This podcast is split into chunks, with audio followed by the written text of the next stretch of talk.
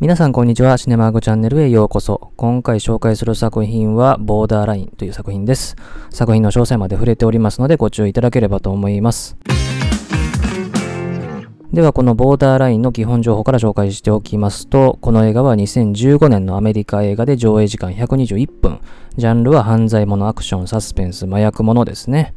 で、あらすじなんですけども、FBI 捜査官として活躍している主人公のケイトはですね、麻薬カルテル撲滅のための作戦のチームリーダーをやってるマットからですね、そのチームに引き抜きされるんですね。で、アメリカ内で捜査を広げるからと言って引き抜かれたんですけども、気づいたらメキシコに連れてかれると、まあ、いうところで、どんどんですね、このマットとその相棒としているですね、アレハンドロ、まあ、この二人にですね、特に振り回されていくというですね、映画になってますね。で、この映画のタイトル、ボーダーラインという日本語タイトルですが、現代の方はですね、シカリオとなってますね。映画の冒頭にですね、字幕で説明がありますけども、スペイン語で殺し屋という意味があるんですね。まあ、これは映画を見ていけばですね、あ、そういうことかっていうのはわかりますね。で、この映画のスタッフはですね、まず監督はドゥニー・ビルヌーブですね。で、脚本はテイラー・シェリダンと。で、エリア・シリアンダンは後にウィンドリバーというね、映画で監督デビューをしてですね、で、このボーダーラインと次にネットフリックスでしか公開されなかった最後の追跡、それからこのウィンドリバーでですね、3作品の脚本をやってですね、現代版の西部劇3部作というふうにま言ってるというものがあるということで、非常にね、注目され始めた頃ですね、テイラー・シリダンが。で、それから音楽の担当はヨハン・ヨハンソンと、まあ、ドゥニビル・ドゥームのですね、常連作曲家ですけれども、2018年にね、48歳で亡くなられましたね。で、撮影はロジャー・ディーギンスと。もうたびたびね、撮影賞ではアカデミー賞のですね、候補に上がっている巨匠撮影監督ですけれどもね、後にドゥニ・ビル・ドゥーブが監督するブレードランナーの続編ね、ブレードランナー2048で、ようやくアカデミー賞撮影賞を取ったと。で、その後2年後に1917命をかけた伝令でももう一回取ったというところですよね。で、ドゥニ・ビルヌーブとはですね、プリズナーズというね、2013年の作品に続いて2度目のタッグになりましたね。で、それからケイトをね、演じたのがですね、エミリー・ブランドですね。で、アレハンドロを演じたのがベニチオ・デルトロで、マットを演じたのがジョシュ・ブローリンと。まあ、この辺りがメインですね。で、ケイトの相棒のレジーを演じたのがダニエル・カルーヤですね。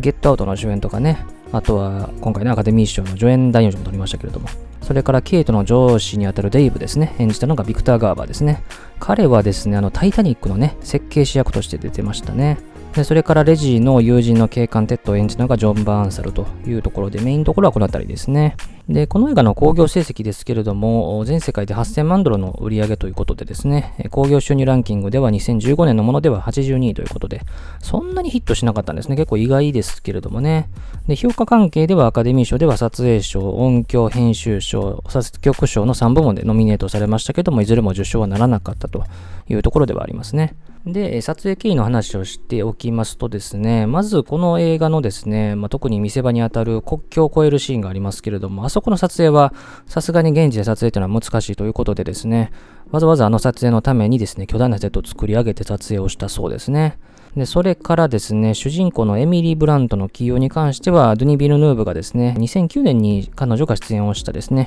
ビクトリア女王世紀の愛という映画の演技を評価して、この映画に起用したというふうに言ってますね。あとですね、ジョシュ・ブローリンですね。彼の出演に関してはですね、エベレストっていうね、映画がありますけども、あの映画の撮影を終えたばっかりで、この映画の撮影にはですね、まあ、望まないと、まあ、断ろうとしてたんですよね。そうすると、撮影監督のロジャー・ディーキンスがわざわざジョシュ・ブロリーにメールをしてですね、出演を決めさせたとなってまして、まあ、いろんな人がね、この映画に出てくれというオファーをね、あの個人的にメールしたりとかね、連絡したりするってことはありますけども、撮影監督のロジャー・ディーンズがわざわざしたっていうのはね、結構なかなか珍しい話かなと思って、興味深いところではありますね。あとですね、作曲ですね、音楽はヨハン・ヨハンソンでしたけれども、この映画の音楽に関してはドゥニ・ビルヌーブは、ジョーズの音楽を参考にするようにと、スピルバーグがね、監督して、音楽担当したのはジョン・ウィリアムズでしたけれども、まあ、非常にね、こう怖い感じの音楽っていうのがね、まあ、見事なものが作り上げられましたけれどもね。あと興味深い話で言うと、アレハンドロのセリフですね。このセリフはですね、かなり削除したそうですね。特に監督と演じたベニチオ・デルトロが。で、極力彼の演技で見せるという形にしたそうですね。まあ、これは大正解だったなっていう気がしますよね。あんまりアレハンドロがベラベラ喋ると、なんかそれはそれでちょっと違うなって感じもするんでですね。あとはですね、あの、三部作構想がですね、この映画の後に発表されましたね。ご存知かもしれませんが、2018年にはですね、ボーダーラインソルジャーズデイという日本語タイトルの映画がですね、作られましてですね、ま、監督もですね、変わってまして、ストーリーは繋がってないので続編じゃないんですよね。あくまで3部作ということでですね、まあ、それぞれの叱りをというかね、ボーダーラインをそれぞれの監督が作っていくという形なのかなという気はするんですけども、2021年現在ですね、3作目の話はまだ出てないですね。IMDB 見てもまだ載ってなかったですね。で、それからこの映画に関連する話をいくつかしておきますと、まずメキシコの麻薬戦争ですね。この映画はメキシコの麻薬戦争について取り上げてる映画ではあるんですけれども、メキシコの麻薬組織っていうのはですね、もう非常に昔から存在をしていてですね、まあ、特にですね、まあ、後にですけれども、アメリカが麻薬の最大消費国になるんですけども、まあ、その前からですね、アメリカへ麻薬を運ぶ中継地として栄えていたんですよね。特に南米から作られたものをメキシコ経由でアメリカに持ち込むという形ですね。で、特にこのコロンビアでもそのカルテルがいて、コロンビアのカルテルともですね、いろいろ構想があったんですけれども、それは90年代にあって、で、このコロンビアのカルテルが90年代にまあ軒並み壊滅状態になったことで、もうメキシコがもうほぼアメリカへ麻薬を輸出というかね、持ち込む国としてはもう最大規模になったわけですね。で、さらにこの麻薬カルテルとメキシコの政治家が関わってたなんて話もですね、まあ、どんどん出てきたのが90年代だったんですよね。で、2000年代にも入ってからもですね、このメキシコ内でのカルテル、まあ、様々なカルテルがですね、縄払い争いとかですね、まあ、いろんな争いをしてるわけですけれども、まあ、それが非常に激化をしていたというところで、アメリカが麻薬の最大消費国になっていくと。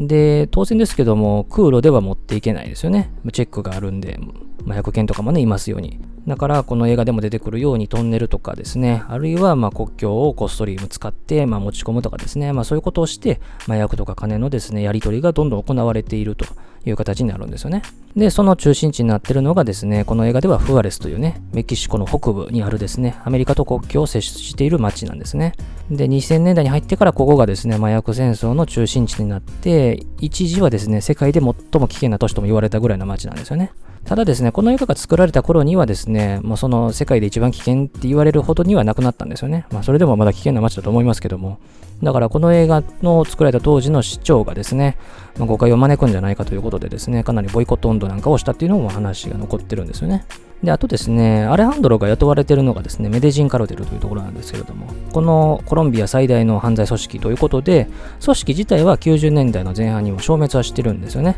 ただ生き残った構成員がですね、活動は続けてるということでですね、まだその傷跡というかね、まあ、残ってる状態なんですよね。というところが、まあ一応この映画の前提としてあるわけですよね。まあ、メキシコの麻薬戦争自体がですね、日本でニュースになることってそんなにないんですけども、まあ、映画でもね、いろいろこう映画化されてきたはいたんですけれどもね、まあ、そういうのが落ち着いてきているけれども、またね、復活してきたりとかですね、また全然安全とは言えないような状況なんですよね。まあ、そういう状況下をですね、この映画では描いているというところではあるんですよね。で、この映画の感想の話なんですけども、まず最初に感じたのはですね、まあ、変化球がすごい作品ではあるんですけども、中に結構ベタが含まれてるなという作品だったんですね。構成としてはですね、まあ、主人公がほぼほぼ蚊帳の外状態というところではあるんですけども、まあ、中にですね、かなりベタだなという風な演出もあるような作品なんですね。まずですね、この映画の主人公はですね、エミリー・ブラントが演じるケイトなんですけども、まあ、徐々にですね、終盤、アレハンドロが実は主役だったんだということが分かってくる映画になってるんですよね。ケイトは、あの、冒頭の方にですね、作戦を終えた後にですね、マットの作戦チームにですね、参加することになるんですけれども、まあ、それ以降っていうのはですね、作戦の詳細をほとんど知らされないままですね、ただただついていくだけという感じなんですよね。で、何度かですね、この引き抜いたマットにですね、事情を説明しろとかですね、どうなってるんだっていうのをですね、いろいろ聞いてもですね、全然細かく教えてくれないわけですよね。お前はただついてきてりゃいいんだと、勉強しろみたいな感じでですね、言ってくるだけなんですよ。で、さらにですね、この上司ですね、ビクター・ガーバーが演じた上司にも相談するんですけれども、もうこれは上で決まったことなんだからしょうがないんだというふうに言われてですね、もう自分もですね、自分の上司でもどうしようもないんだとなってくるわけですよね。だから彼女はですね、もうこの作戦から逃げるかですね、あるいはもうただついてって彼らのやり方を見届ける、あるいは彼らのやり方に染まって同じように法を破ってやっていくしかないんだという形になるわけですよね。で、彼女ができたのはですね、もう最後の最後にですね、アレハンドロに銃を向けるのが精一杯だったわけですよね。もうそれ以降のことはできなかったと。で、アレハンドロに言われたように、彼女には秩序のある街でしか生きていけないのかという感じなんですよね。で、これはですね、ケイトだけじゃなくてですね、彼女の相棒にあたるレジーもそうですよね。ダニエル・カルヤが演じた。レジーはですね、会議の場面でですね、法律の勉強してたっていうですね、経歴が分かったことで、マットから外されるわけですよ。まあ、つまりこの時点でですね、法律を勉強してるやつは、作戦から外されるってことは、法律を無視したことが行われるっていうことがですね、まあ、割と分かりやすく提示されてるわけですよね。この辺がベタな部分でもあるわけですよね。で、まあ、映画見てたら分かるようにですね、まあ、法律を無視したようなですね、作戦がどんどん出てくるわけですよね。で、一応ですね、ケイトもですね、最初の引き抜きの場面で、ね、マットと会話してる場面っていうのは、まだなんか対等のような感じにも見えるわけですよね。結婚してるのかって言われてですね、え、この私が結婚してるとでも思ってるのみたいなですね、ちょっと強気な感じとかで、まあ、このあたりの感じが彼女のですね、この映画で一番マットと対等に喋れてた場面でしたね。まあ、それ以降の場面っていうのはもうマットにですね、まあ、はぐらかされたりですね、まあ、突き返されたりするという感じなんですよ。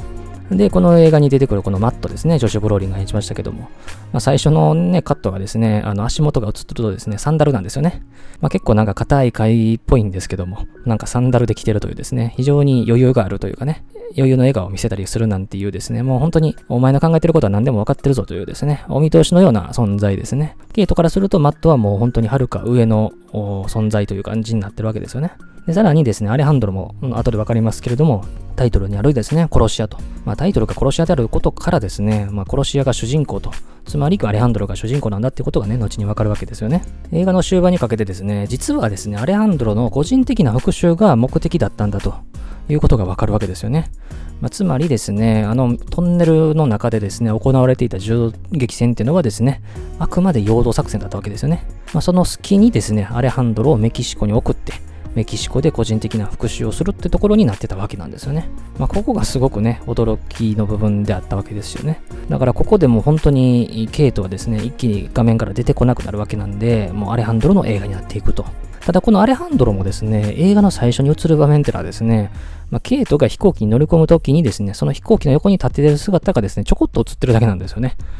あくまでなんとなく映ってると。まあ、そこにいるからただ映ってただけみたいな感じになるわけです。まあ、でもね、あの、ちゃんと映してるという感じ。この映画で言うと、表現として合ってるかどうかわかんないんですけど、フェードインしてくるような感じ。あくまで、この人がアレハンドルですみたいな感じで、映画の中に最初には登場しないですよね。まあ、その後飛行機に乗り込んで、アレハンドロは、あの、ケイトと挨拶するんで、一応自己紹介はする形にはなるんですけども、あくまでこの映画の最初のカットっていうのは、ただ飛行機の横にちょこっと映ってるだけというところなんですよね。こういう映り方で登場するってなると、うん、別に主人公じゃないよなっていうふうには思うわけですよね。ただ彼はですね、飛行機でですね、悪夢にうなされてですね、びっくりして起きるってところでケイトが引いてるんですけども、セリフではほとんど言わないんですけれども、そういうところに徐々に徐々にこの彼のキャラクターが説明されていくわけなんですよね。で、彼の表情っていうのもですね、基本暗いというかね、なんか無機質なマシンみたいな感じなんですよね。とても生きた人間ではないような感じがすると。ただ実は最後にやるのがですね、超個人的な復讐ということなんで、まあその個人的な復讐に燃えるキャラクターではあるんですけども、まあそれをもうずっと押し殺していると。そして、まあ、この映画は何といってもこのベニチオ・デルトロというキャスティングですよね。まあ、彼のですね、やっぱ演技とかいでたちとか、っていうところの素晴らしさもあるんですけども、なんといっても彼は2000年ですよね、トラフィックという映画に出てるんですよね。この映画はアメリカとメキシコの麻薬密売に関するですね、まあ、群像劇ですよね。もう本当にいろんなあの豪華キャストが出てた映画ですけれども、この映画でベニチオ・デルトロっていうのはアカデミー賞の助演男優賞を取ってて、この映画では麻薬捜査官役を演じてたんですよね。そんな彼がこの映画では麻薬カルテルに関連する個人的な復讐をするキャラクターとして出てくるわけなので、このベニチオ・デルトロっていうキャスティングにも大いな意味があるかなと思うわけですよね。あとキャスティングのところでちょっと面白いなと思ったのは、この映画で出てくるマットがですね、あの、エルパソに着いた時にですね、ケイトが抗議してくる時に、アメリカ人にはわからんだろうなっていうようなセリフを言うんですけれども、まあ、実はですね、このアメリカ人にはわからんだろうなっていうセリフを言ってるマットはですね、ジョシュ・ブローリンが演じてるんですけども、このジョシュ・ブローリンはアメリカ人で、で、それを言われているケイトを演じたエミリー・ブラントっていうのはイギリス人なんですよね。だからアメリカ人がイギリス人に向かって、アメリカ人にはわからんだろうなって言ってるわけですよね。まあ、ここはちょっと面白いなと思いましたけどもね。で、それからこの映画はですね、なんといってもですね、あの、一番の見せ場と言っていいのが、国境付近での非常に緊迫をした場面ですね。エルパソにあの着いた時にですね、飛行機から降りて、まあ、ケイトラがですね、会議に参加していくと、あの、国境付近が危ないよとかですね、まあ、メキシコの警官は買収されてることが多いから、この会議でおらんかったやつは、もう敵だと思えみたいなことをですね、言うわけですよね。まあ、わざわざ説明してるわけですよね。こんな作戦に参加するわけですから、そんなこと分かってるだろうって話なんですけども、映画を見てればですね、まあ、その通りになるわけですよね。もう国境付近で、え、渋滞に巻き込まれて、まあ、銃を持ったやつが出てくると。でさらにですね、ケイトにはですね、あの警官が銃を向けてくるというところがまんま起こるわけなんですね。まあ、丁寧といえば丁寧というかね、まあ、これもベタっちゃベタなんですけども、まあ、そんなわかりやすい説明なくてもよかったかなと思うんですけどね。まあ、それなくても十分に伝わるわけですよね。ましてですね、車で向かう途中にですね、首のない死体がですね、ぶら下げられていてですね、麻薬のやり取りでですね、まあ、粗相したらですね、こんなことになるぞというところがまあわかるわけですし、まあ、なんといってもこの映画全体が非常に緊迫感のある演出がされてるんで、まあ、特に国境付近のシーンっていうのはですね、もういつ何が起こってもおかしくないっていうような状況がですね、まあ、はっきり描かれてるわけなんで、あえてセリフで説明する必要はなくてもよかったかなと。アレハンドロのセリフを削ったのと同じようにですね、説明しなくてもいいセリフっていうのはどんどん消してもよかったかなとも思うわけですよね。で、そういう説明しないという場面で言うとですね、あの、例えば国境を越えてですね、あの男を連れてきて椅子に拘束しますよね。で、それでアレハンドロが入ってくる直前にですね、ペットボトルの水をですね、そいつに飲ませてるわけですよね。で、そうするとアレハンドロが部屋に入ってくると。で、アレハンドロはですね、あの、ウォーターサーバーの水を持ってくるわけですよね。まあ、これから水による拷問をするんだなっていうのがわかるし、で、実際にこの映画では水による拷問のシーンっていうのは映らないんですよね。あの、排水口のところがアップになっていくだけでですね、何が起こってるかわかんないわけですよ。しかもですね、このアレハンドロが拷問を始めようとするとですね、まあ、スティーブが部屋を出ていくわけですけれども、彼は当たり前のようにですね、カメラのスイッチを切って出ていくわけですよね。まあ、これから何が起こるかっていうのを彼は分かってるわけですね。で、観客も、ああ、スイッチ切ったんだから、あこれからやばいことが行われるんだなと、記録には残さないことをするんだなっていうのが分かるわけなんで、こういう感じでですね、あの、セリフで描かずに説明するっていうのも十分できてる映画なんでですね、先ほど申し上げたようなですね、あの、あえて説明するってところが、ちょっとこの映画では浮いちゃってたかなと思うわけですね。まあ、それでも素晴らしいシーンには仕上がってるんですけどもね。でそれからですね、冒頭からですね、何度かですね、出てくるですね、メキシコの警官と息子ですね。まあ、ようやくね、終盤で、あの、繋がってくるわけなんですけども、まあ、家ではね、普通のお父さんやってるっていうところですよね。まあ、それがですね、実は買収された警官で、えー、アレハンドロに殺されちゃうというところなんですけれども。まあ、このあたりのやり方っていうのは、あの、2作目のね、ソルジャーズデイでもですね、同じような感じで作られてますね。で、それからですね、この映画はやっぱりまず音楽についても触れなきゃいけないですね。ヨハン・ヨハンソンが担当したですね、まあ、特にメインテーマと言えるですね、サントラで入ってる曲名で言うとザ・ビーストというね、曲ですけれども、本当にこの映画を象徴する音楽になっててですね、このメキシコというですね、ちょっと荒野のある感じ、それからこのアレハンドロというキャラクターの無機質さっていうところをですね、非常に象徴する。彼が実は復讐に燃えてる男なんだっていうのがですね、じわじわなんかドラムの音が大きくなるのとですね、なんか連動してるような感じがしてですね、すごくいいスコアですよね。まあ、それ以外にもこの映画のスコアっていうのは非常に出来が素晴らしい。さすが作曲賞にね、ノミネートされただけあるなという感じで、サントラもすごくおすすめですね。それから撮影のロジャー・ディーキンスですね。まあ、ロジャー・ディーキンスって、うんまあ、映画、彼の撮影した映画をよく見てる人だったらわかると思うんですけども、あ、この映画はロジャー・ディーキンスっぽいなみたいなところがよくあるわけですよね。で、このボーダーラインもですね、結構ロジャー・ディーキンス印というかね、まあ、そういうところも随所にあって、トンネルに向かう場面でですね、おそらくマジックアワーに撮られたと思われるですね、作戦員たちがですね、歩きながら銃を向けて向かっていくところの場面とかですね、まさにロジャー・ディーキンスっぽいなっていう感じをするし、まあそれ以外にも彼っぽいなという風なところがたくさんあって、時にドキッとするようなですね、撮影とかですね、あとはね、こう上空からの空撮とかね、ケイトっていうキャラクターだけじゃなくて、すべてがお見通しなんだぞっていうところをですね、なんか見てるような衛星での撮影とかですね、そういうところもですね、すごく映画のスタイルに回ってたなという感じがしましたね。あとタイトルについて触れておくと、この映画日本語タイトルボーダーラインなんですが、まあ悪くはないと思うんですよね。日本の宣伝でも使われてますけどもですね、悪とね、善のボーダーラインがあるのかないのかみたいなですね、感じで書かれてますけども、まあ、確かにね、まあ、そういう使われ方でも悪くはないんですけども、まあ、しっぱりしかりよっていうタイトルにしてほしかったなと。このしかりよってのが、この日本の映画ファン的にですね、定着してほしい言葉の一つだなと。叱りをイコールベンチオデルトロみたいなですね。まあそういうところになるようなですね、すごく象徴的な言葉だったなと思うんで、まあこれはそのまんま映画のタイトルに使ってほしかったなというふうには思うんですけども、まあボーダレもまあ悪くはないかなという感じではありますね。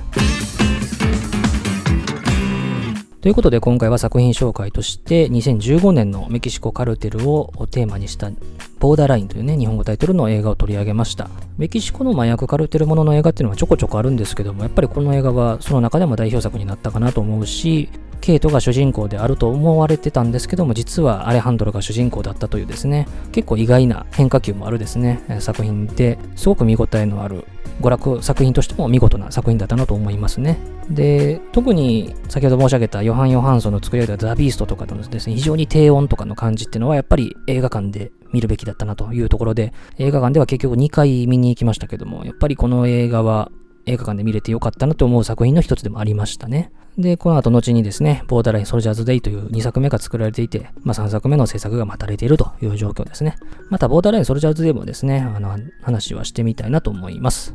ということで、当チャンネルではこのように様々な作品の紹介してますので、他のもいろいろ聞いていただければと思います。最後までお付き合いありがとうございました。